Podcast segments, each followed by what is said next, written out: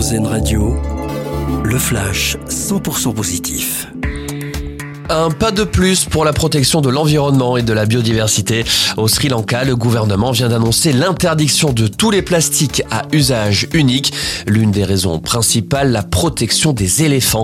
La fabrication et la vente de produits en plastique comme les couverts, les gobelets ou les fleurs artificielles seront interdites à partir du mois de juin.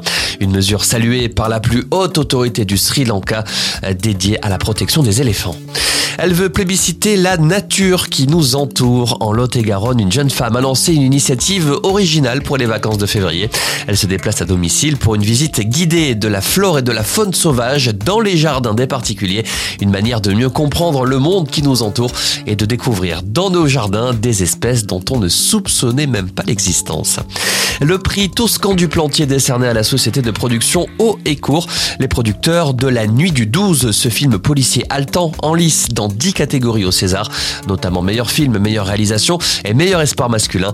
Le long métrage a été un des succès français de l'année 2022 avec près de 510 000 entrées. Et puis cette drôle d'initiative pour la Saint-Valentin dans la Sarthe. Un pâtissier fait gagner une bague d'une valeur de 1150 euros issue d'une collaboration avec un bijoutier voisin. Le précieux bijou en or orné de deux diamants sera remporté par le client qui découvrira une fève. 400 gâteaux en forme de cœur ont été réalisés pour l'occasion. De quoi faire un cadeau exceptionnel à sa moitié en cas de victoire. C'était le flash 100% positif, une exclusivité Radio.